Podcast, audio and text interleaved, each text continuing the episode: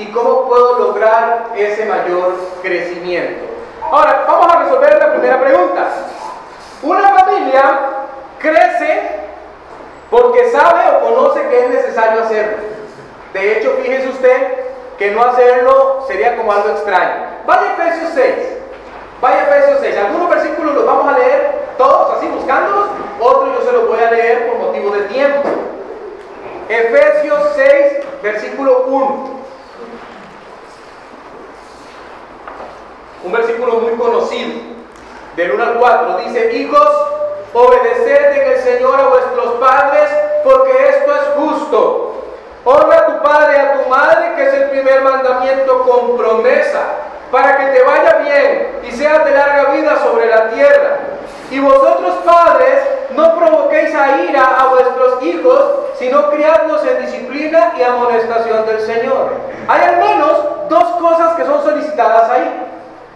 Una de las primeras se les solicita a los hijos, se les manda obedecer, se les manda honrar. Y luego a los padres se les dice, por cierto, papás, no provoquen a ira a sus hijos, sino más bien cambien esa provocación por una disciplina y amonestación en el Señor.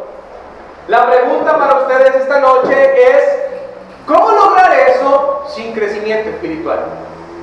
¿Cómo logro yo que mis hijos sean buenos hijos, sean hijos obedientes, sean hijos que honran a sus padres, sin que haya madurez espiritual que ellos han ido logrando? ¿Cómo logro yo que mi propio temperamento, que mi propia manera de tratar a mis hijos tenga una forma diferente si no hay crecimiento espiritual? Lo que trato de decirle es que el crecimiento se nota en cosas como estas. Eso es lo que estoy tratando de decir. Entonces uno dice, bueno, estoy creciendo espiritualmente porque ahora mi manera de relacionarme con mis hijos es diferente. La manera en que ellos se relacionan conmigo es diferente. Antes funcionaba de tal forma, ahora funciona de esta otra. Hay un crecimiento. A eso lo llamamos un crecimiento espiritual, porque el crecimiento físico no necesariamente lo va a dar. Desde el matrimonio mismo hasta el funeral, la familia debería permanecer creciendo. Y ese crecimiento es posible, claro está, y se da en todo momento. Y no crecer más bien obedecería a un problema. Si uno de nuestros hijos experimenta una situación de no crecimiento, ¿qué hacemos nosotros? Vamos al hospital, buscamos un especialista. Vea qué extraño, debería estar creciendo y no lo está haciendo. Pero espiritualmente no hacemos lo mismo, ¿verdad? Sí, bueno, no, no crezco, mi familia tampoco. ¿Qué está pasando? Entonces, a ese primer punto yo le puse que es necesario crecer porque es lo natural. Es lo natural, es lo que se espera. Que es parecido al segundo punto que le puse porque es lo normal. Lo normal es que uno vea personas que llegan a los pies de Cristo, personas que reciben a Jesús como Salvador y que empiezan a crecer espiritualmente. Eso es lo normal, ¿verdad? Más bien cuando no pasa así, entonces decimos que es algo que es anormal. Siempre va en crecimiento la persona, en crecimiento, en crecimiento, mejorando en su relación espiritual con Dios. Vaya a Colosenses 3. Ahí para un momentito. Otro, otra porción que menciona de esas cositas en las que uno dice, ¿cómo lograr esto sin crecimiento? Y ahí es donde eh, quiero que podamos ver la relevancia de este tema, justo en este punto. mire, dice 3.18, eh, casadas, a las mujeres casadas, dice, estad sujetas a vuestros maridos. ¿Cómo lograr eso sin crecimiento? Como conviene en el Señor. Maridos, amad a vuestras mujeres y no seáis ásperas con ellas. ¿Cómo? ¿Cómo? Sin crecimiento espiritual. Hijos, obedeced a vuestros padres en todo porque esto agrada al Señor. Padres, no exasperéis a vuestros hijos para que no se desalienten. ¿Cómo? Yo lo que quiero que usted llegue a la conclusión esta noche es que las enseñanzas que normalmente nosotros recibimos, por ejemplo, en un templo como el día de hoy, son tan solo un primer pasito para ponerle a usted en autos de que hay algo que hacer. Pero ese algo que hacer no está hecho. Hay que hacerlo, ¿verdad? Y en el proceso de hacerlo, usted crece espiritualmente. O sea, uno no crece solo por oír, puesto que la Biblia dice que no seamos tan solamente oidores, olvidadizos, sino más bien dice hacedores. Entonces, una vez que yo escucho y pongo en práctica, empiezo a crecer espiritualmente. Y cosas como las que acabamos de leer en el versículo empiezan a volverse una realidad. Ya me controlo. Ya tengo la capacidad de amar. Ya tengo la capacidad de respetar. Por eso es que a veces las personas no crecen. Porque tienen el conocimiento teórico por montón, pero poca práctica o ninguna. ¿Verdad? Entonces, es lo normal, es lo que se esperaría. Ahora, no busquemos modelos de crecimiento mundanos. Nos pasa mucho, pero mucho en la sociedad moderna, que estamos hechos a la idea de que crecer tiene una forma, y por lo general esa forma es la del mundo. Como los que les decía antes, crecer económicamente. Antes no me podía dar ciertos lujos, ahora sí. Entonces me siento feliz porque crecí económicamente. Crecer profesionalmente. Que tengo tal título y ahora quiero tal otro. Crecer en la forma en la que me relaciono en los negocios, etc. Esos son modelos del mundo que transmiten a mi vida que ahí es donde está guardada la felicidad y viera que no.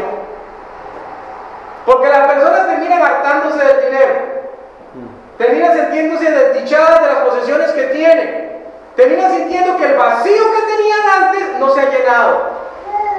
Entonces quiere decir que no era por ahí. Es nuestro deber procurar crecer. Eso es lo segundo que quiero dejarle claro ahorita en este punto que es lo normal. Su deber es evaluarse esta noche y decir, yo estoy creciendo espiritualmente. Si dice, no, estoy estancado, como decía al principio, estoy estancada, yo tengo que hacer algo hoy. Tengo que hacer algo hoy. Siempre que hay una enseñanza, yo digo a la gente, tal vez usted no se acuerda de todo el mensaje, practique aquello de lo que se acuerda. Póngalo en práctica. Porque ya eso va a ser bastante. Podemos evaluarnos constantemente y ver si de verdad estamos creciendo o no. Casi no lo hacemos, pero deberíamos hacerlo más. Tercero, porque es necesario. ¿Por qué tenemos que crecer? Porque es necesario.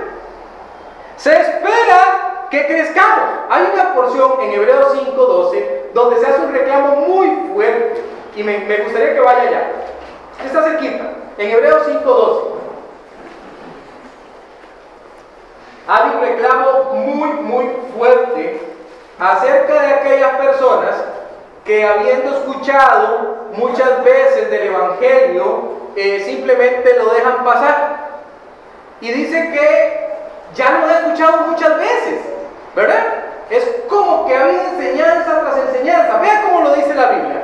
Porque debiendo ser ya maestros, ¿será que usted esta noche puede decir acá ya yo debiera ser maestro? Debiera ser maestro tengo dominio de la teoría. Después de tanto tiempo, tenéis necesidad de que se os vuelva a enseñar cuáles son los primeros rudimentos de las palabras de Dios. Y haber llegado a ser tales que tenéis necesidad de leche y no de alimento sólido. Y todo aquel que participa de la leche es inexperto en la palabra de justicia, porque es niño. Pero el alimento sólido es para los que han alcanzado madurez, para los que por el uso tienen los sentidos ejercitados en el discernimiento del bien y del mal. ¿Vio esa parte que dice por el uso? Por el uso. El uso constante. Donde yo puedo otra vez verme. Y yo puedo decir, este soy yo a principio de año. Pero este soy yo a la mitad de año. Vea todo lo que he aprendido. Vea cómo he crecido. Vea todo lo que he aplicado. Vea que los problemas con los que empecé el año ya yo los controlo, los domino. Vea que la forma en la que yo confiaba en Dios no era bien y ahora ya yo confío más en el Señor. Estoy creciendo en fe, en lectura bíblica, en oración. Pero si usted se evalúa y dice nada de eso, usted quiere decir, yo soy un movidor olvidadizo. Solo escucho y escucho y escucho, pero no practico. Y sin la práctica, mi familia no va a crecer. No va a crecer. Porque si, bueno, si, si yo mismo no lo hago, ¿con qué cara le voy a pedir a mi familia que lo haga? Regularmente decimos, hay que clamarle a Dios para que las bien. Y yo estoy seguro que escucharía, amén. Pero no lo hacemos. Hay que leer la Biblia para aprender lo que Dios dice que tenemos que hacer. Pero no lo hacemos. Y llegan enseñanzas como estas, donde nos sentimos avergonzados con el Señor. Porque decimos, yo sé que tengo que hacerlo. ¿Qué toca entonces? Bueno, toca empezar a revisar qué nos impide, qué es lo que vamos a ver a continuación. Según la porción que leímos antes, muchos todavía no están preparados. Debieran ya, ¿verdad? Pero no lo están. También dice que hay algunas familias que de repente no están preparando a sus miembros tampoco. Yo analizaba esa porción y decía, si las personas que son mencionadas en esa porción, que debieran ya ser maestros, no lo son, ¿qué pasará con los miembros de las familias a las que pertenecen? Dando la vuelta sobre los mismos asuntos, ¿verdad? Y no crecen. Es darle la vuelta al palo todo el tiempo. Si no puede ser. ¿Por qué? Porque es necesario crecer. Hay nuevos horizontes, hay nuevas cosas que el Señor quiere enseñar, pero hace falta que seamos buenos alumnos, estemos dispuestos a aprender y hagamos nuestra parte. El lugar para empezar el ejercicio de los sentidos espirituales es la familia. El lugar para empezar el ejercicio, el ejercicio de los sentidos espirituales es la familia. Ahí es donde nuestros hijos debieran entrenarse. Ahí es donde empiezan a hacer sus primeros arrestos de cómo es que tienen que usar las armas del Evangelio. Cómo es que tienen que defenderse como cristianos. Y empiezan a solidificar su fe o a hacerlo. Y entonces está contento porque dice, vienen todos los domingos a la iglesia. Pero tarde en salir del colegio y se le va. Porque usted descubre que no había nada ahí abajo. Si es que la iglesia no hizo bien su trabajo, no, usted no hizo bien su trabajo. La iglesia tiene una horita cada semana. Cuidado al menos. Usted tiene que estar toda la semana llevando ese crecimiento espiritual. ¿Qué impide entonces? Segundo punto. ¿Qué impide que una familia crezca? Le voy a decir, número uno, la insanidad. ¿Qué es insanidad? No está saludable. no está saludable. Vaya a Hechos 5. Quiero mostrarle algo de Hechos 5. Esta es una familia. No nos habla de hijos. Nos dice nada más que era una pareja. De repente sí los tenían y no estaban ahí. No sabemos. Lo cierto es que no son mencionados. Hay familias que están enfermas. Dice la Biblia en el versículo 1 y 2. Pero cierto hombre llamado Ananías. Ananías era un hombre, era un esposo.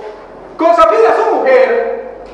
Vendió una heredad y sustrajo del precio, sabiéndolo también su mujer. Y trayendo solo una parte la puso a los pies de los apóstoles.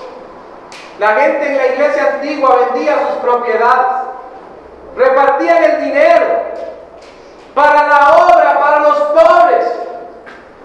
Pero normalmente la gente traía lo que pensaba dar. Ananías quiso hacer un tiro vivo, como dice. Quedar bien delante de la gente diciendo, mire cómo yo doy, pero al mismo tiempo dejarse una parte. Siempre que explico este versículo digo a la gente, el problema no era dejarse una parte. Ellos podían hacerlo. El problema era estar mintiendo y diciendo que habían dado del todo cuando no era cierto. Dice más adelante en el versículo 5, al oír Ananías estas palabras, cayó y expiró, se murió. Y vino un gran temor sobre todos los que lo oyeron. Y dice el 10, al instante ella cayó a los pies de él y expiró. Esta es su mujer Zafir. Y cuando entraron los jóvenes la hallaron muerta y la sacaron y la sepultaron junto a su marido. Ahora yo quiero que saquemos una lección de esto que estamos leyendo. Hay pecado que está legitimado en la familia. Hay pecado que está validado en la familia. Y parece que todo el mundo está de acuerdo. La mentira es una de ellas. Papá está de acuerdo con mamá, los hijos también, ya saben que hay que decirle tal cosa a fulano, que hay que decirle tal cosa a tal de la familia, que ya saben, ahora vamos para la iglesia, si el pastor les pregunta tal cosa, y está legitimado el pecado. Está legitimado el robar, está legitimado el estafar, y la familia se dirige así, nadie lo ve mal. Está legitimado el ver cualquier tontería que salga en la televisión, no importa, no hay censura. No hay quien tenga la madurez de tomar el control y apagar el tele, porque está legitimado. Y usted dice, bueno, ¿por qué razones que no crecemos? Por cosas como esas. Esa es una familia enferma. Entonces en medio de su enfermedad dice, vamos a arreglar esto con buenos propósitos. No se puede arreglar. Sino que hay que hacer algo más profundo. Más profundo. Hay pecado que se permite y que tampoco se estorba. Y tampoco hay instrucción bíblica. Por eso hay insanidad. No hay instrucción bíblica. Hay hogares donde la dinámica del hogar es cada quien se va para su cuarto, en el tele que tiene en su cuarto, a ver lo que se le pegue, le regala la gana y nadie más se entera de qué está pasando. Hay hogares donde Jesús no se menciona ni una sola vez en toda la semana, donde la Biblia no se abre en toda la semana. Nadie la estudia, nadie la lee, nadie la comenta. Hogares enfermos, están enfermos. Por eso no crece. También la indisciplina. Usted sabe que los patrones tienden a perpetuarse. Le voy a leer un versículo, este no lo busque. Segundo de Reyes 17:41 nos habla de el pueblo de Israel. Hay una serie de tribus y pueblitos que se quedaron a lo lejos y esos que están ahí a lo lejos dice que llegaron otra gente, se mezclaron y empezaron a dar sus ideas de cómo era adorar a Dios. Entonces hicieron una mezcolanza. Por un lado decían que adoraban a Dios y por otro lado estaban adorando dioses falsos. Entonces dice así la Biblia. Así, o sea, dando a entender de esta manera, así temieron a Jehová, según ellos, ¿verdad? Aquella gente. Y al mismo tiempo sirvieron a sus ídolos. ¿Qué es eso? Temían a Jehová y servían a sus ídolos. No, esas dos cosas son incompatibles. Pero dice que así, como diciendo, así es como ellos creían que era la cosa, ¿verdad? Voy a caerle bien a Dios, pero también tengo mis otros ídolos.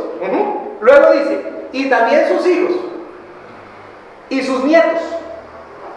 Según como hicieron sus padres, así hacen hasta hoy. Se perpetuó un patrón pecaminoso en la vida familiar.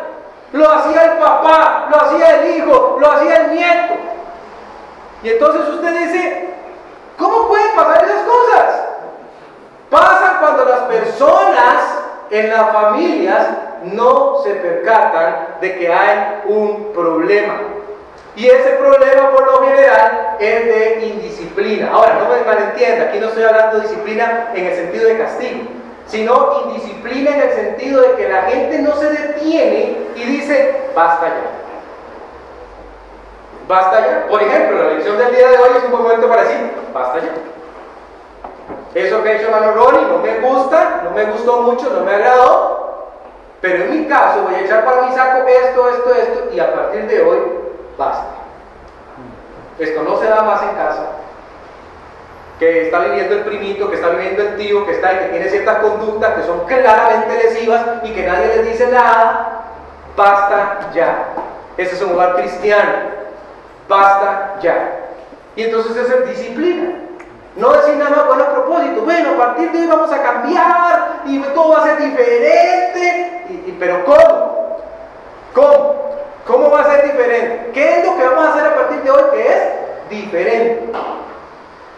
Y ahí es donde las cosas empiezan a cambiar. A veces no hay que hacer mucho, pero lo difícil es empezar con algo. Sí, bueno, esto es lo que va a cambiar a partir de hoy. No es posible que en esta casa no se lea la Biblia, vamos a empezar a leer la Biblia. Es lo primero que vamos a hacer. Somos cristianos. Los cristianos nos supone que hacemos eso, porque queremos crecer. Queremos que nuestro matrimonio crezca, nuestra familia crezca. Y de paso, nuestra iglesia también crece y se beneficia cuando hay familias fuertes. ¿Verdad? La indisciplina destruye buenos propósitos. La indisciplina evita lograr metas. Y la indisciplina también prepara gente que es vaga y que es inconstante. Decimos, ¿por qué mi hijo es así? ¿Por qué es tan vago? ¿Por qué es tan inconstante? ¿No le parece que hubo algo ahí que se facultó? ¿No hubo exigencia? ¿No se le dijo, mira, no es por ahí? Venga, es aquí. Acomódese.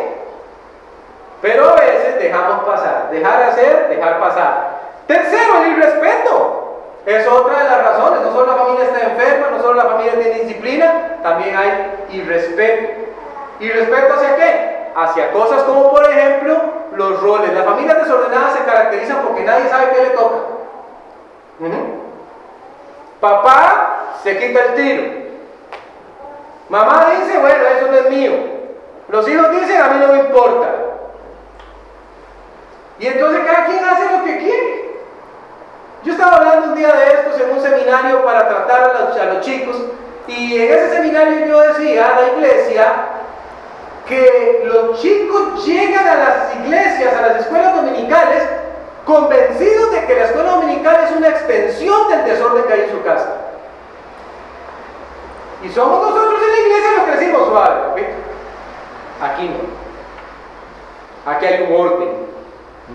No es una extensión del desorden que hay en su casa. Pero a veces nos dicen, que chiquillo sí que se porta mal. ¡Qué barbaridad! ¡Devuélvalo! No, no, momento, hay que entender de dónde viene. Viene de estas cosas que estamos hablando. Hogares donde nadie está haciendo su parte. Proverbios 1.8 dice, oye hijo mío. Ahí está la primera cosa que tenemos que enseñar a los hijos, que a veces lo estamos enseñando. Enseñemos a escuchar. ¿Cómo sé yo muchas veces que los niños no saben escuchar? Basta verlos escuela dominical. Usted dice, ¿pero qué es este irrespeto? Porque usted no puede quedarse quietito y poner atención. Él dice, es que eres muy disperso. No funciona así, mi marido y mi marido. No funciona así. De verdad. Salvo que exista un diagnóstico claramente determinado, el niño puede ser educado. Y los papás se asustan cuando pasan por la clase de escuela americana, el chiquillo está quedito. Y dicen, ¿qué hizo? Como que fuera algo mágico. ¿Qué hizo? Mostrarle liderazgo. Eso fue lo que hizo. Mostrarle que se puede. Mostrarle que vale la pena quedarse quedito. Que hay beneficios. Dice, oye hijo mío, la instrucción de tu padre. Hay hogares donde papá no está instruyendo. Instruye el tele instruye a los amigos. Pero papá no se le escucha hablar. A papá no se le escucha decir, hijo, eh, no, no. Hijo, ¿qué es esa forma de hablarle a su mamá? No. Le pido disculpas ahora mismo. Hijo, ven acá, ven acá. ¿Qué pasa?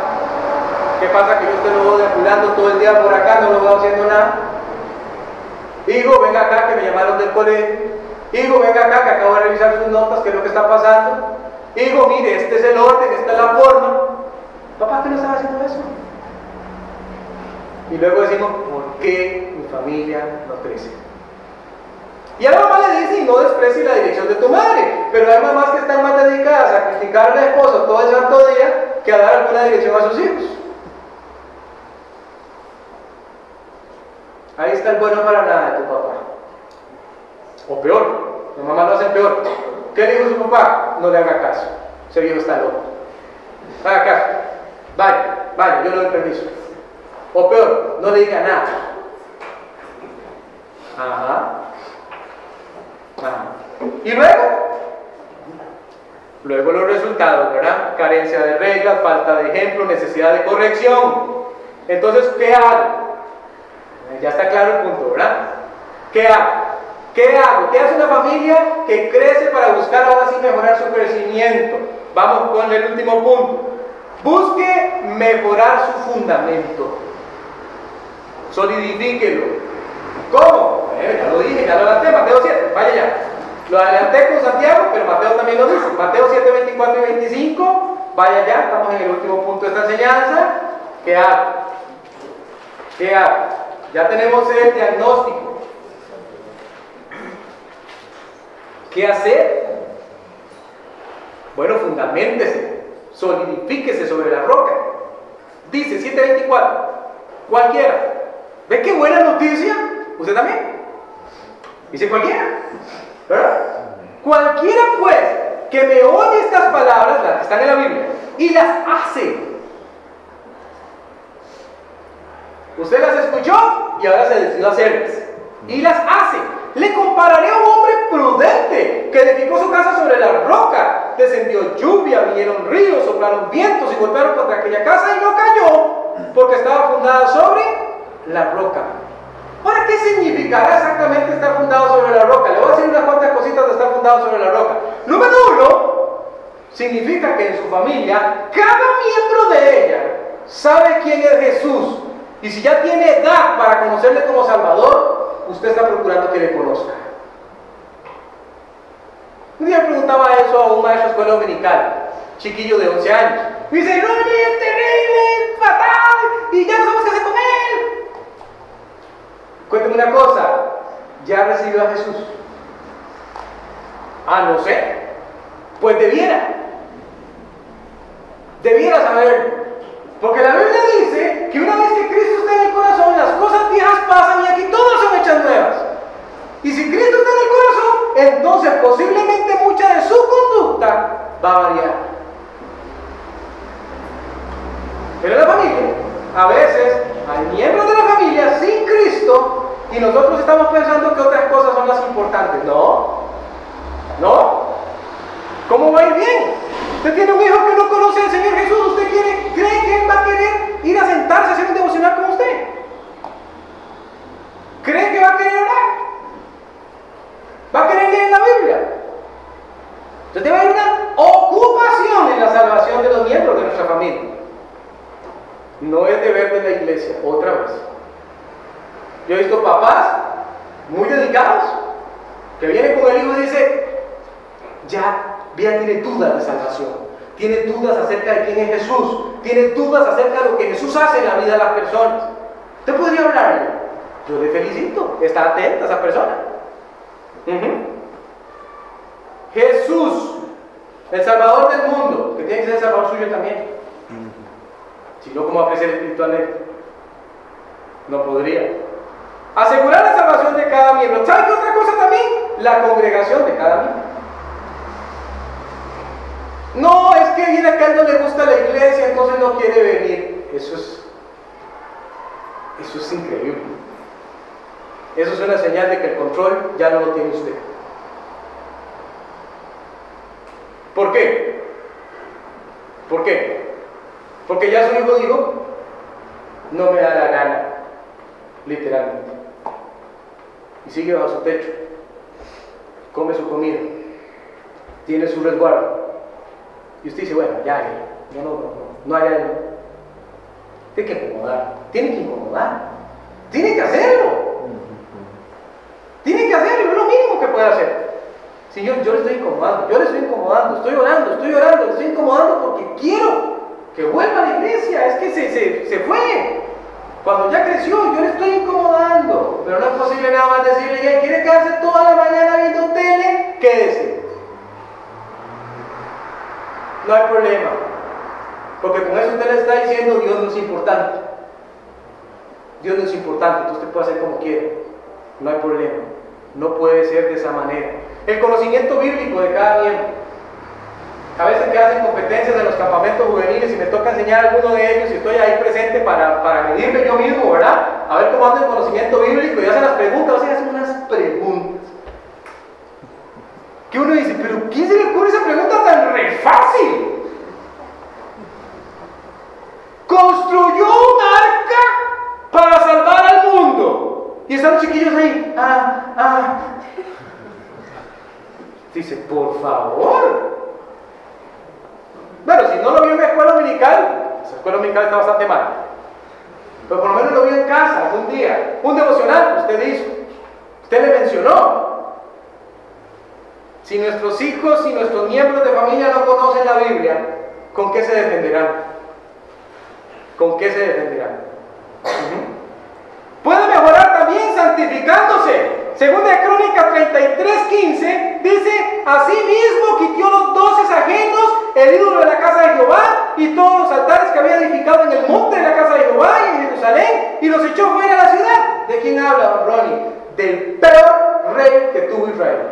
Y si el peor rey pudo hacer eso, usted también puede. El peor rey, no otro peor que él, se llamó Manasés. 55 años de desgracia. Y al final de sus días dice que se arrepintió. Quitó los dioses, quitó el ídolo que tenía la imagen de acera, removió los altares y todo lo echó fuera. un hombre de esa, bueno, usted tiene que ver la cantidad de tonteras que hizo. Entonces en casa, usted en casa promueve separarse del mal. Usted promueve quitar las fuentes del mal. Usted promueve prepararse para el bien. Lo promueve. Otra vez, mis hermanos. A veces yo, yo no sé, a veces se ha perdido como cierta vergüenza. Tal vez esa es la palabra. Como cierta vergüenza en los hogares. Y entonces se permiten cosas. Se permiten malas palabras a diestra y siniestra. Se permite que el televisor, como decía antes, esté enseñando lo que sea literalmente. Viendo programas que denigran a la mujer abiertamente. Y yo tengo una hija, yo no quiero que mi hija interprete que eso es lo que le espera en la vida. Pero ahí tengo el tema enseñándole que eso es a lo que puede optar. Santidad. Y hay cosas que son incompatibles con la santidad. ¿Qué hay que hacer con ellas? Échelas fuera. Échelas fuera. Échelas fuera. Si ahora usted quiere crecer. Porque son como hiedras venenosas. Crecen, crecen, crecen y un día de tantos alguien va a salir envenenado. Alguien va a salir envenenado. Ser pastor, pero es que es difícil con los hijos hoy día. Yo tengo hijos. Yo sé que es difícil.